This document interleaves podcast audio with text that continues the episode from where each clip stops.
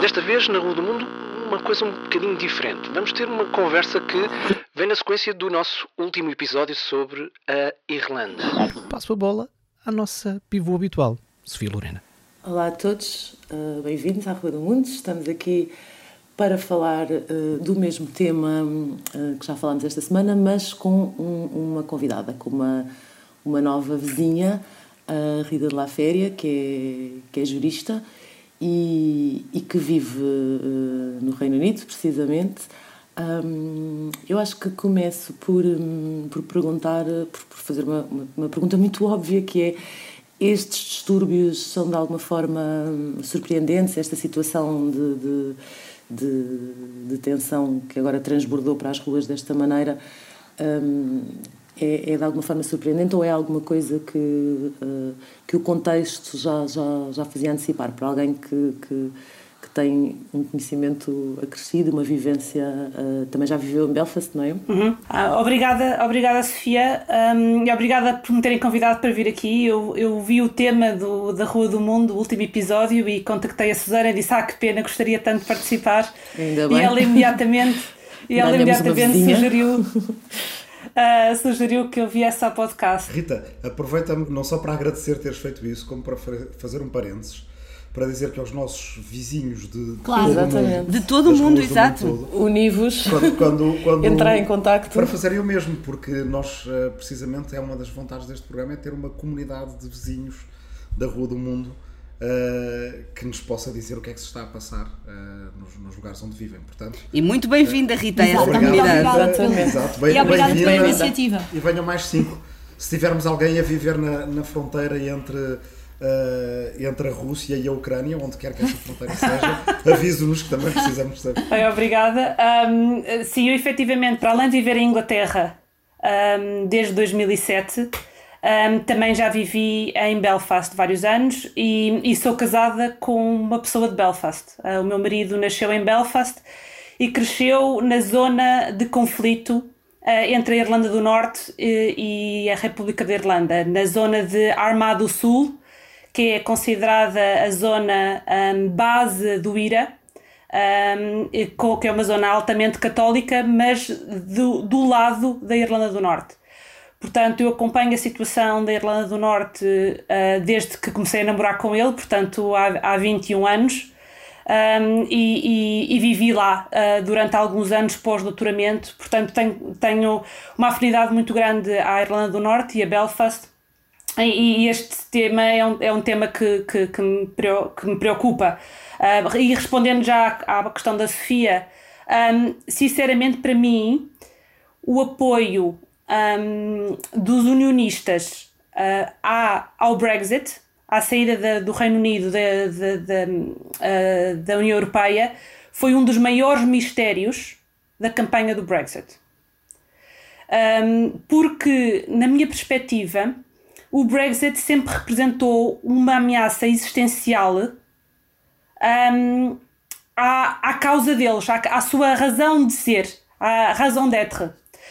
Porque o risco era sempre de que se o Brexit, um, se, se, a saída uh, vingasse, se ganhasse no referendo um, a proposta para o Brexit, que haveria problemas naquela fronteira uh, entre a Irlanda do Norte e a Irlanda do Sul e que os católicos que viviam, e eu, eu ouvi, ouvi a podcast que vocês fizeram sobre o tema e sei que o, o Rui mencionou este, este ponto preciso, um, de que havia muitos católicos na Irlanda do Norte que viviam na fronteira, que não estariam dispostos a aceitar uma fronteira outra vez ali.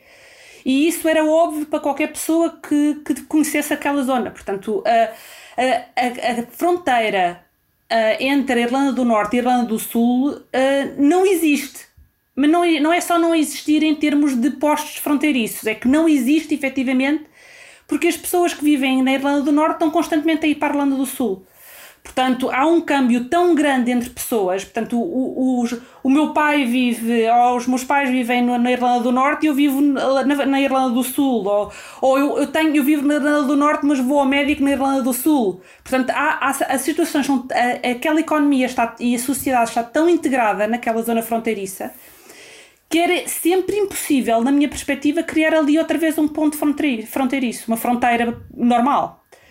E portanto, para mim, quando, quando eu vi o apoio dos unionistas para o Brexit, aquilo foi sempre uma, um mistério para mim. E falei muitas vezes disto, mas o porquê de sequer apoiar uma coisa destas?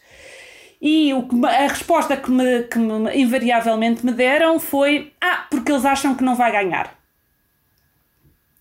E era essa, quer dizer, uh, foi um, um risco enormíssimo porque um, achavam que podiam ter, fazer o papel de muito, muito duros e que apoiavam o Brexit, mas ao mesmo tempo nunca enfrentar as consequências do Brexit. E depois o Brexit aconteceu e de repente temos um problema gravíssimo ali e, e, e, concordo com muitas das coisas que vocês disseram, ou aliás concordo com todas as coisas que vocês disseram na vossa, na vossa podcast. É um, é um problema grave e, sinceramente não, não estou a ver o, o, não estou a ver que isto se resolva assim a curto prazo. Estou a ouvi-la falar e estou, estou a pensar no dia a dia das pessoas, não é? Porque é aquilo que dizia e acontece muitas vezes neste tipo de comunidades transfronteiriças, que é eu vou ao médico, eu tenho a minha família, uh, eu vou ao supermercado, seja por que razão for. Um, aquilo que se sente, uh, ou pelo menos aquilo que, que, que a Rita acha, uh, nestas comunidades, sente-se alguma coisa diferente, uma vez que a fronteira foi colocada do ponto de vista formal e físico mais no mar, antecipando precisamente porque toda a gente sabia que era muito problemático colocar esta, esta dimensão física uh, entre, entre as duas Irlandas. As pessoas sentem efetivamente alguma diferença substantiva no seu dia a dia? Neste momento, não mas não estão dispostas a aceitar. Mas a minha questão é, é, isso: é, é, se não se sente essa diferença no dia a dia, como é que vão incluir estes pontos de, um, de violência nas ruas? Porquê? Ah, ah pera, Ana. Está a dizer que se, se sentem a, a, a, neste momento na fronteira dentro da ilha ou na fronteira que estão a pôr no mar? Na questão dentro da ilha. Portanto, a minha questão é o dia a dia das pessoas dentro da ilha. Uh, se elas se sentem afetadas, apesar da fronteira estar no mar, e obviamente que tem a questão da entrada ah, dos produtos. Os católicos não. Os católicos não estão nada preocupados com esse assunto. Uh, mas, mas os protestantes estão. E eu acho que, se calhar, uma, uma das. Uh, porque vocês, uh, vocês na, na vossa podcast falaram bastante desta questão do, do, do, do, do Brexit, e, e, com razão, mas é que um, a mim parece-me que isto, no fundo, foi só a última gota d'água porque há problemas subjacentes. Porque a maioria das pessoas que está a protestar, vamos ver, com 13, 14, 15, 16 anos, não faz a mínima ideia o que é que diz o protocolo. Claro. Não faz. Quer dizer, não tem, não tem noção nenhuma do que diz o protocolo. E, portanto, a questão que está subjacente aos protestos não pode ser uma questão jurídica ou uma, ou uma questão de regulamentação ou o que seja. Apesar de que houve algumas faltas, por exemplo, nos supermercados na Irlanda do Norte Assim, no imediato, houve algumas faltas. Mas não é esse que está subjacente. O que está subjacente é um problema identitário, obviamente, uh, que está subjacente, mas é um problema também socioeconómico. Um, é que estas comunidades que estão a protestar estão, são extremamente pobres. E, e o, que, o que está a passar é temos um problema de socioeconómico no sentido de pobreza, temos um problema demográfico que é conectado com esse problema socioeconómico e depois aparece o Brexit. E assim, por, por, para, para, quem não tem, um, para quem não tem experiência da Irlanda do Norte, para tentar só explicar um bocadinho o socioeconómico e o, e o, e o demográfico. Porque acho que o identitário, as pessoas têm mais noção do que é que se passa, que há duas identidades, um sentem-se, os católicos sentem-se irlandeses, uh, os protestantes sentem-se britânicos. Um, mas a questão socioeconómica uh, e a questão demográfica, se calhar, não é tão evidente para quem está de fora. O que, se, o, que se passa, o que se passou quando a, Irlanda foi dividida é que a maioria das pessoas que viviam na Irlanda do Norte eram protestantes. Uh, e acho que, aliás, vocês mencionaram isso na vossa podcast, havia uma densidade muito grande populacional de protestantes e unionistas na Irlanda do Norte e a fronteira foi colocada uh, para dividir entre, entre essas duas comunidades. O problema é que, à medida que os anos foram passando, essa demográfica foi, foi, foi uh, uh, evoluindo. E um, agora estamos a um ponto, chegamos 100 anos depois, estamos a um ponto em que há quase mais católicos do que protestantes na Irlanda do Norte. Estamos a, estamos a um ponto de viragem. Porquê? Várias razões. Número um, porque um, os filhos de protestantes e os filhos de unionistas na Irlanda do Norte começaram a emigrar para a Inglaterra e para a Escócia. Portanto, os pais vivem lá, mas eles vão para a Universidade Inglesa e já não voltam. Um, e depois, porque os católicos tradicionalmente têm muito mais filhos. E portanto, apesar de agora uh, essa taxa de natalidade estar a descer, como durante muitos anos foi muito maior que a taxa de natalidade protestante, estamos agora a ter, 100 anos depois, uma mudança demográfica muito grande.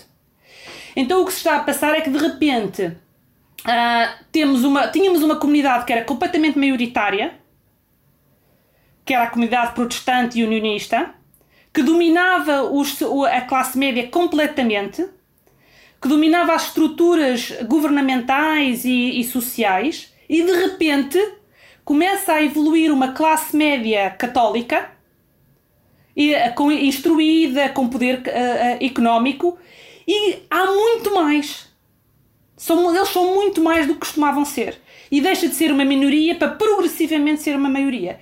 Aliás, há unionistas que, não estão, que já estiveram no poder, uh, que não estão agora no poder, mas que já estiveram, e que, como ex-políticos, admitem claramente nós estamos a presenciar uma mudança demográfica, nos próximos anos os protestantes vão ser a, minoria na Irlanda do Norte, depois de 100 anos de serem maioria, e de repente essas pessoas que eram a maioria sentem-se diminuídas e portanto é uma, uma, uma situação clássica de ciência que a ciência comportamental identifica que é da perda do controle.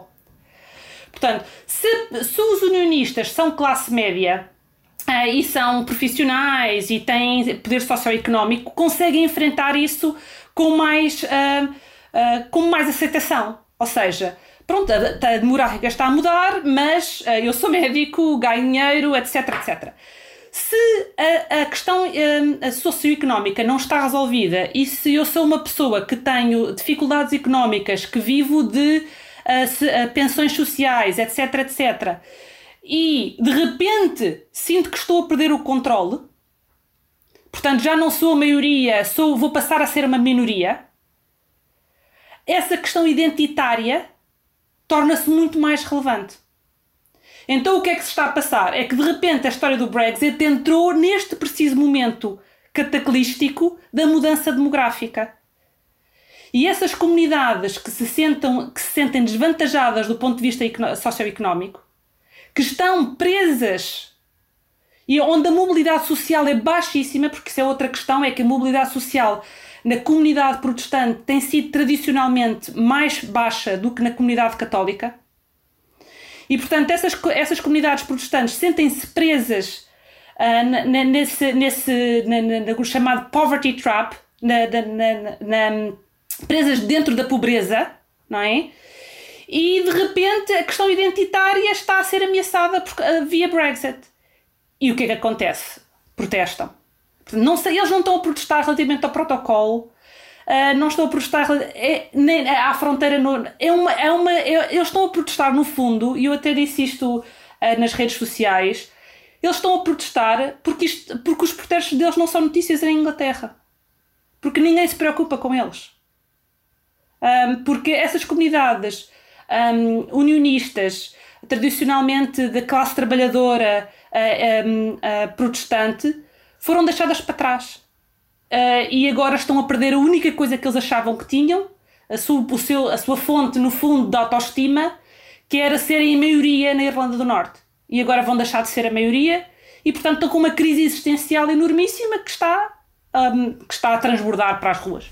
Eu, eu queria pegar nisto para, para começar por fazer propaganda a um podcast que fizemos aqui há uns tempos, que não sei se, se Rita, se ouviste, que foi com o Charles Tannock, portanto, um, um psiquiatra e ex-eurodeputado, uh, que aliás entrou no Parlamento Europeu como eurocético e uh, acabou por ver uh, o seu partido divergir tanto no sentido eurofóbico e ser tomado por gente como o Daniel Hannan, basicamente aproximar-se muito do que o próprio Farage dizia, uh, que ele estava do lado de, de, de, continuar o Reino Unido na União Europeia. Aliás, na verdade, ele também se tornou mais europeísta com, com o tempo e de tal forma que agora é irlandês também. Ele tinha, como muitos, uh, muitos britânicos, como muitos ingleses, até no caso dele, uh, uma avó irlandesa e pediu o passaporte irlandês e, portanto, ele já fez a sua, a sua reunificação, por assim dizer. Uh, e era acerca disso que eu te queria perguntar, uh, embora vou fazer aqui uma volta, mas a pergunta no fim de contas disto tudo é: ok, muito bem, a demografia está a mudar, uh, de facto, há bocadinho diz isto, portanto, tu viveste em Belfast, mas a família do teu marido é de, é de, de Arma e eu estive a fazer umas pesquisas, umas pesquisas rápidas e também a tentar ter a, a, a noção da, do território um bocadinho para podermos transmitir isso às pessoas. Portanto, imaginemos que a, a Irlanda do Norte, uh, os seis condados da Irlanda do Norte são mais ou menos o correspondente ao distrito da Guarda, mais ou menos. E vamos imaginar que ali nas partes junto ao Douro e junto à Espanha é onde haveria mais protestantes. Mas no resto, nas partes que seriam da raia, da nova raia entre o distrito da Guarda e uh, o resto de, de Portugal, uh, estão precisamente as tais populações muito católicas que têm uma grande proximidade com as pessoas que vivem do outro lado, no distrito de Viseu, no distrito de Castelo Branco, para elas aquilo, aquela fronteira é como se não existisse. Uh, portanto, a Arma, eu estava à procura, tem uma importância muito grande, porque eu percebi, não só por ser uma cidade bastante católica, mas porque em tempos era um bocadinho a Braga de toda a Irlanda. Ou seja, era o arcebispado da Irlanda inteira. É a terra do St. Patrick, uh, famosíssimo em todo o mundo por razões que têm mais a ver com, com a ingestão de bebidas alcoólicas, mas para os irlandeses famoso por outras razões. Uh, bem, quer dizer, de facto, parece impensável pôr uh, não sei quantos quilómetros, 10, 20, 30 quilómetros dali, reimpor uma fronteira que já era conflituosa antes. Ok, muito bem. E, por outro lado, os protestantes estão mais junto ao mar, sentem mais a fronteira, eles não a veem todos os dias, Pode haver problemas lá com, com o pessoal alfandegário da União Europeia que vai ver se as sementes e os bulbos e, e a comida que encomendam da Grã-Bretanha uh, se passa nos controles fitossanitários e aquelas coisas que a gente falou. Mas vamos dizer que daqui a 10 ou a 20 ou a 30 anos há uh, um referendo e uh, mais bem organizado do que o do Brexit, porque no fundo aqui a, a coisa da que tu te referiste também é que o tal mistério de que falas, na verdade percebe-se melhor se pensarmos que o referendo do Brexit era só consultivo. Porque se fosse um referendo a sério, constitucional para sair da União Europeia, tinha que ter algumas condições, uma das quais seria que as quatro partes do Reino Unido quisessem sair. Ora, a Irlanda do Norte, apesar de tudo, votou por ficar na, na, na União Europeia. Mas como o referendo era só consultivo, e de consultivo, de um momento para o outro, quando os Livres ganharam, tornou-se na vontade do povo que tinha que ser cumprida da maneira mais eh, extremista possível, com um hard Brexit, e tiveram que sair, bem, agora estamos na situação em que estamos. Mas imaginemos que há outro referendo, que a maior parte da população da Irlanda do Norte vota pela reunificação. A Irlanda, a República da Irlanda, está preparada para a inversão deste conflito, ou seja, para absorver uma Irlanda do Norte em que, muito bem, dos seis condados, agora quatro têm maioria católica, mas ainda há dois que têm maioria protestante. Ou têm minorias, alguns protestantes, sérias, de gente que não se sente irlandesa, que se sente britânica. Uh, não significa isso, se calhar, não mais 100 anos de conflito, mas ao contrário, mas mais umas gerações de conflito? E como é que a República da Irlanda se pode preparar para minorar esse conflito caso isso venha a acontecer? É engraçado um, porque um, durante muitos anos eu, sen eu sentia, e, e, sentia o meu marido também, um, sentia que as pessoas da Irlanda do Norte em geral sentiam que havia uma reserva por parte das pessoas da Irlanda do Sul. Que hum, havia uma certa. Uma certa uh, um certo receio de, do, do, do conflito que existia na Irlanda do Norte. Portanto, sentiam que ah, ah, eles são todos muito complicados lá, ah, arranjam, estão sempre a arranjar problemas, ah, estamos muito bem separados. Portanto, em termos constitucionais, havia um, do, e houve durante muitos anos uma tentativa de reunificação, portanto, a, a Constituição da, da, República da Irlanda tinha um, como objetivo a reunificação da Irlanda, durante, teve, durante muitos anos. Um, mas na prática, falando com as pessoas, notava-se que as pessoas da Irlanda do Sul, que os irlandeses, não se sentiam totalmente à vontade com a reunificação. Eu acho que isso mudou radicalmente com o Brexit. É uma coisa um bocado paradoxal que o Brexit venha disputar um sentimento de mais de unificação da Irlanda, mas, mas é isso que, que se verifica. Ou seja, os irlandeses uh, da República da Irlanda sentiram que tinham uma obrigação para com os irlandeses da Irlanda, de, da Irlanda do Norte. Que, que anteriormente não sentiam, ou seja, se, eles tinham um distanciamento anterior ao Brexit que não, foi, que não lhes era permitido manter uma vez o Brexit ter acontecido. Portanto, tiveram que tomar uma posição de defesa dos seus compatriotas, no fundo. Foram obrigados a tomar.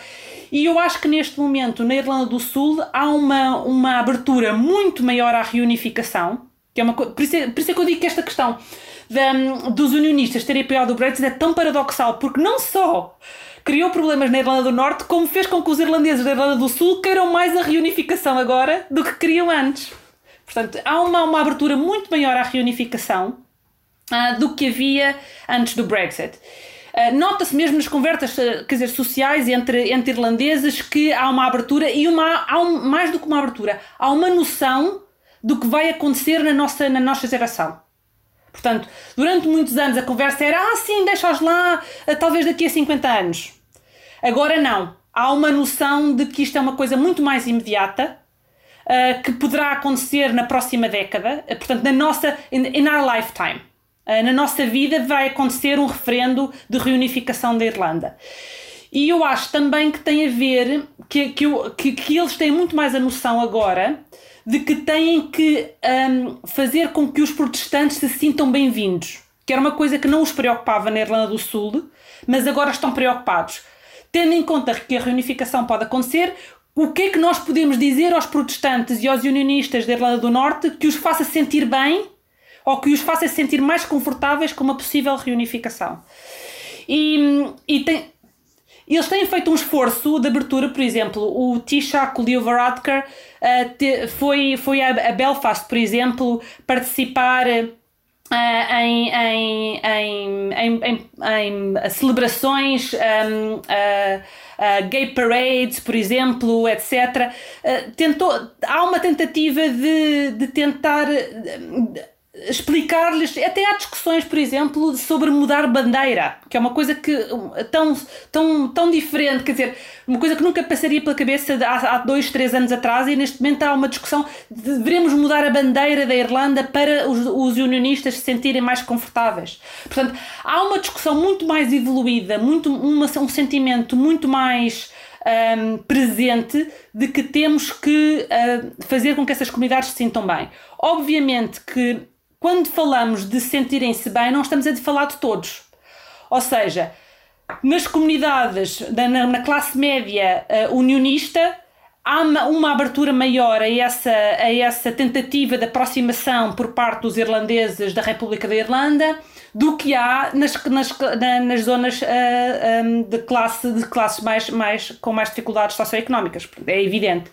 Portanto, a sensação que, que, que, eu, que eu tenho é de que a Irlanda do, de, os, os, irlandeses da Irlanda do Sul, da, da, da República da Irlanda, estão a fazer uma tentativa de aproximação, conscientes de que poderão conseguir integrar muitas pessoas, mas vai haver na mesma um, uns, um, bolhas de, de problema, uh, principalmente nas zonas mais pobres das comunidades unionistas da, da, da Irlanda do Norte. Portanto, um, eu acho sinceramente que é um processo que vai demorar alguns anos, mas eu, como muitos outros, um, e o meu marido, como muitos outros, pensou durante muito tempo que isto era uma coisa a longo prazo, a reunificação, e hoje a maioria dos irlandeses não acha que seja uma coisa a longo prazo, uh, até porque uh, essa, essa questão que falou um, sobre a votação, o facto de ter havido uma maioria contra o Brexit na Irlanda do Norte em si próprio já é uma indicação do problema, ou seja, porque a maioria neste momento de votantes, de votantes, portanto de adultos, ainda é protestante. E os partidos unionistas eram todos a favor do Brexit. Portanto, o porquê do Brexit não ter ganho na Irlanda do Norte? Porquê? Porque a classe média unionista estava a ver o que é que se ia passar. A classe média unionista já está muito mais aberta à possível reunificação, à aproximação à União Europeia, etc. Portanto, eu acho que a aproximação dos irlandeses da República da Irlanda a tentar estender a mão aos protestantes da Irlanda do Norte vai um, amenizando a coisa durante os próximos anos, vai, vai ajudar à integração, à potencial integração das classes médias. O maior problema vão ser as zonas mais um, pobres da Irlanda do Norte, em East Belfast, em North Belfast, zonas muito urbanas, com uma concentração populacional muito grande. Um, para quem não foi, talvez seja, talvez seja eh, que não conheça a zona, talvez seja, mas aquilo é quase claustrofóbico, porque as ruas ah, são ruas protestantes ou ruas católicas, e portanto, se, se, se é protestante, vive naquela rua, Uh, e portanto não passa para a outra rua. Portanto, se quer ir para o centro da cidade, tem que evitar a rua, a rua ao lado para não passar pela zona católica. Portanto, é uma coisa quase claustrofóbica. Um, e é, essas zonas é que vão ser as problemáticas. Uh, e, eu, mas acho que, mesmo tendo em conta esse problema, eu acho que os irlandeses da Irlanda do Sul estão muito mais abertos hoje, uh, tão conscientes que vão ter este problema. E mais, eles acham sinceramente que os ingleses não querem saber. Eles, no fundo, estão, estão na situação de nós temos compatriotas, metade da população da Irlanda do Norte são, nossos, são nossos compatriotas, são, os nossos, são nossos primos, são nossos avós, são nossos uh, uh, irmãos, etc, etc. Um, e, e os ingleses não querem saber. E como os ingleses não querem saber, temos que ser nós a estender a mão, a estender a mão e tentar ajudar os protestantes Aliás, da Irlanda do Norte. Na, em, em conclusões do Conselho, o governo de Dublin deixou já bem claro que, em caso de reunificação da ilha, tem que se aplicar à Irlanda o precedente da reunificação da Alemanha. O que quer dizer que a Irlanda do Norte se tornava parte imediata da União Europeia sem ter que passar por um processo de candidatura à União Europeia. Uh, o que demonstra que, de facto, Estou estão a pensar. A pensar uh, nisso com bastante, com bastante antecedência. Sim. Oh, Rita, eu queria só pegar nisso dos ingleses, porque tam, temos estado aqui a, falar bastante das duas, da perspectiva das duas Irlandas, mas quando tu dizes que os, uh, os irlandeses do Sul acham que os ingleses não querem saber, não querem saber do quê? Não querem saber de algum grupo ou dos irlandeses do Norte em geral, ou não querem saber do facto de potencialmente haver uma reunificação irlandesa e de, no fundo, perderem a Irlanda do Norte? Ou ambos? Eu acho que não querem saber sobre a reunificação. A Irlanda do Norte tem sido um problema nas últimas décadas, desde, desde a separação, mas, mas mais intensamente desde os anos 60, para os ingleses. E há muitos custos associados. Uh, há custos financeiros, no sentido de que há uma injeção financeira muito grande para a Irlanda Sim, do Norte. É uma zona pobre. É uma zona pobre um, e precisa, precisou durante muitos anos de uh, policiamento muito grande, portanto, os custos de, man uhum. de manter o Estado uh, e de manter tropas e militares nas ruas era enormíssimo. Portanto, são custos financeiros muito grandes mas também tinha custos sociais eh, eh, eh, agravados, não é? Portanto, o, o risco de terrorismo, etc, etc, não é? E portanto há uma sensação de, quem, de quem. Eu, não sei se, se, os, se perguntasse a um protestante da Irlanda do Norte, se calhar ele não via necessariamente as coisas como eu lhe estou a dizer. Mas para mim, vendo de fora, houve sempre uma sensação de que os ingleses preferiam não ter aquele problema.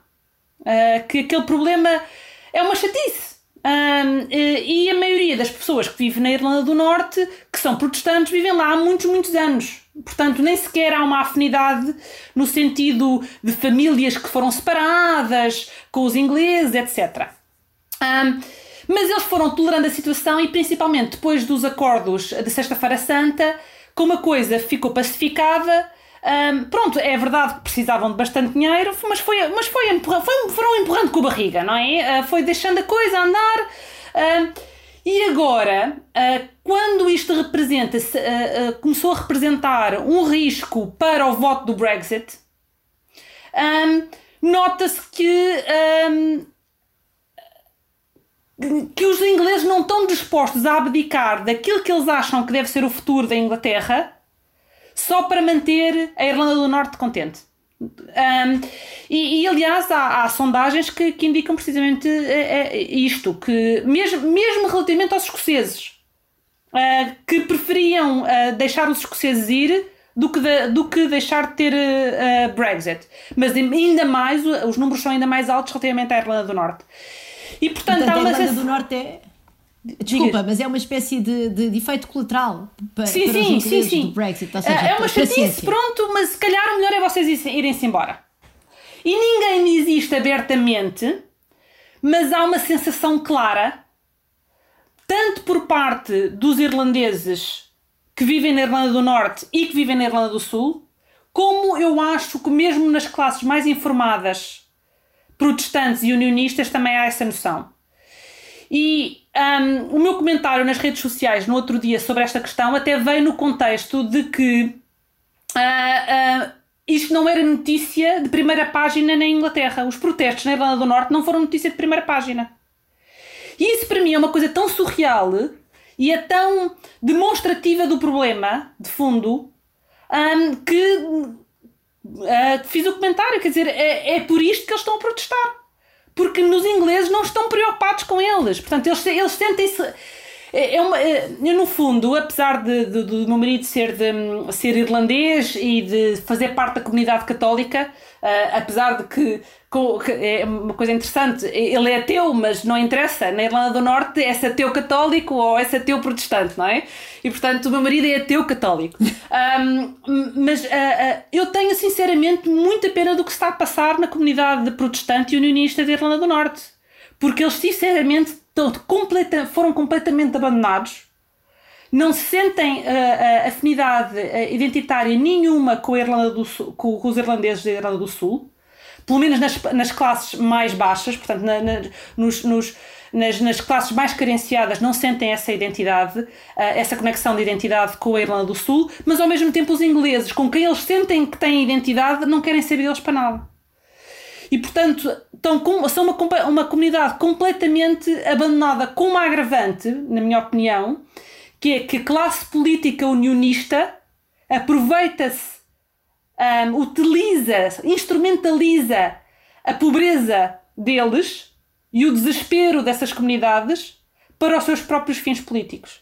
Ou seja, eu não sinto que a, que a comunidade uh, uh, protestante mais carenciada esteja a ser apoiada pela classe política protestante e unionista. Eles o instrumentalizam, fazem, fa, uh, espicaçam no fundo, picam, picam, picam, picam, depois eles vão para as ruas protestam, põem, uh, põem os autocarros a arder, etc. E depois vêm os polícias dizer: Ah, mas não era isso que nós queríamos dizer.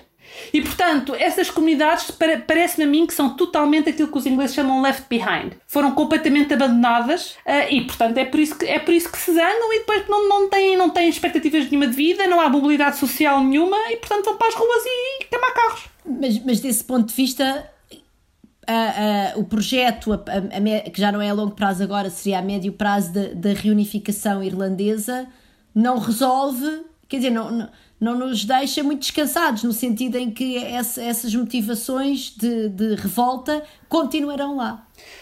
Sim, sem dúvida. E eu Ou acho não? que os, irlandeses da Irlanda do Sul têm consciência que uh, estender a mão resolve para as classes médias, mas não resolve para estas comunidades. E, portanto, a única coisa que vai resolver para estas comunidades um, parece-me que é a injeção de dinheiro. É, é a injeção de expectativas e, e, e, expectativas de melhoras de vida, de mobilidade social, de dar esperança às pessoas que vivem nessas comunidades de que, um, se, de que poderão ter uma vida melhor, que não precisam estar a, a queimar carros, um, ou de ir para as ruas, ou de traficar droga, ou o que seja. Ah, mas que há efetivamente uma luz ao fundo do túnel. E eu acho que essas comunidades não têm neste momento uma luz ao fundo do túnel, e portanto, para uma reunificação da Irlanda. Um, por uma boa reunificação da Irlanda, para uma reunificação da Irlanda que funcione, não basta estender a mão às classes médias, uh, é preciso injetar dinheiro nas zonas mais carenciadas da Irlanda do Norte e principalmente nas zonas urbanas carenciadas. Portanto, onde, onde, onde as pessoas se sentem mais. Um, uh, ah, mais, mais, que é são mais, zonas mais claustrofóbicas, as, as, zonas em que as pessoas estão mais um, uh, separadas e sentem-se mais uh, acossadas um, e isoladas do resto, do resto do mundo. Então, se calhar, só para terminar, uma pergunta de economista que é quem é que qual é, qual é o cenário político em que isso é mais provável de acontecer? É um cenário uh, atual, ou seja, com a Irlanda do Norte, uh, sei, fazendo parte do Reino Unido, ou, uh, ou com a reunificação? Quem é que é o Estado que está mais disposto ou que está mais capacitado pela sua dimensão política ou até pelas várias divisões Uh, não sei, para fazer, essa, para fazer essa política social que estás a dizer que é absolutamente necessária. Deixa-me acrescentar isto, Susana, e, e, e, e, e, também uma questão que é para nós também, não é? Nos, no resto dos países da União Europeia, uh, que é até que ponto a União Europeia percebe que não é só uma questão entre uh, o Reino Unido e a Irlanda como Estado a apoiar e a, e a tentar intervir naquela, naquela situação de, de uh, social problemática e de desigualdade problemática, mas isso significa também dinheiros e programas e fundos da União Europeia, certamente, não é? Um, eu acho que a União Europeia um, percebe, até porque os irlandeses uh, fizeram uma campanha diplomática muito forte durante o Brexit. E, portanto, houve, uma grande, uh, houve uma, um grande esforço por parte da República da Irlanda para alertar para o problema da Irlanda do Norte e para as comunidades um, protestantes na Irlanda do Norte e a situação grave que poderia se. Uh, que poderia uh, existir na eventualidade do Brexit acontecer. E portanto eu acho que a União Europeia sabe uh, e tem vindo a investir ao longo dos anos, portanto há um historial de investimento e de fundos europeus colocados nessas comunidades na Irlanda do Norte. principalmente na perspectiva de uh, justiça, de justiça, uh, de uh, não sei como, qual é a expressão portuguesa de restorative justice, portanto a justiça restaurativa será? Um, não sei se essa, é, se essa é a palavra correta. Um, mas Uh, investiram muito nessa, nessa frente uh, uh, durante muitos anos, havia muitos fundos europeus. Eu acho sinceramente que, uh, respondendo à, à, à, pergunta, à pergunta económica, uh, eu acho sinceramente que os ingleses não estão interessados em investir, fazer o investimento necessário para trazer essas comunidades um, e para uh, aumentar a mobilidade social nessas comunidades. Um, eu acho que a Irlanda vai tentar socorrer-se da Europa e pedir ajuda à Europa para avançar no processo de integração dessas comunidades num, numa potencial uh, reunificação uh, do país.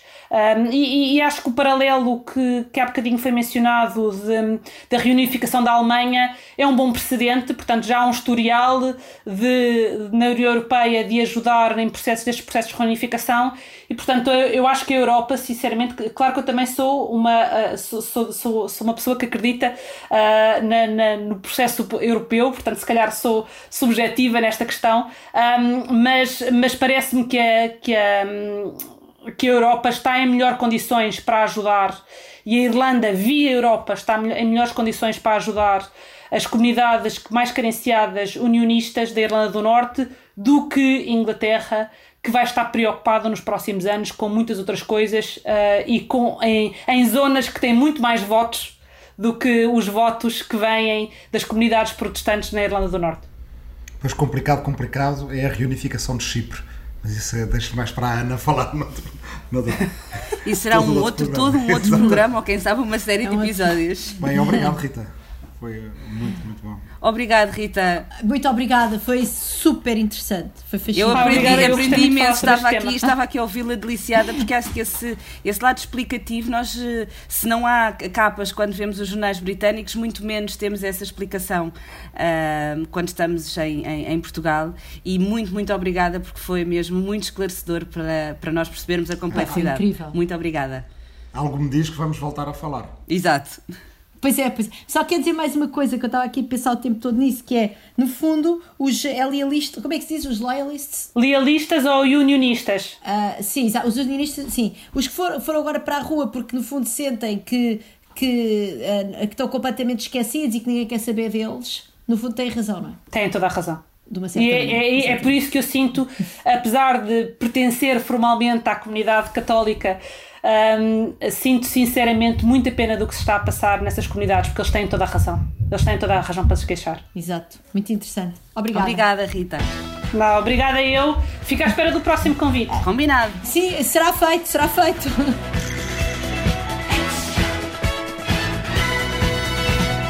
Muito obrigado à Rita de La Féria, jurista que nos contactou para ajudar a aprofundar a análise ao tema da Irlanda. Como dissemos no início, se ouve este programa e vive numa parte do mundo em que a atualidade mereça uma boa análise em português, diga coisas. podcast.rodomundo.gmail.com é o e-mail para falar com a nossa equipa.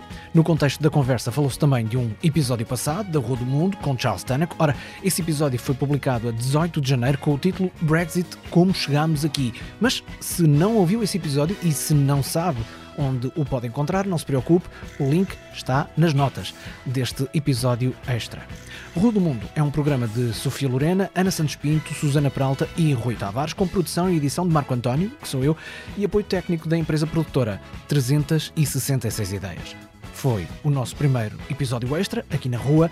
Para a semana, voltamos à nossa programação habitual.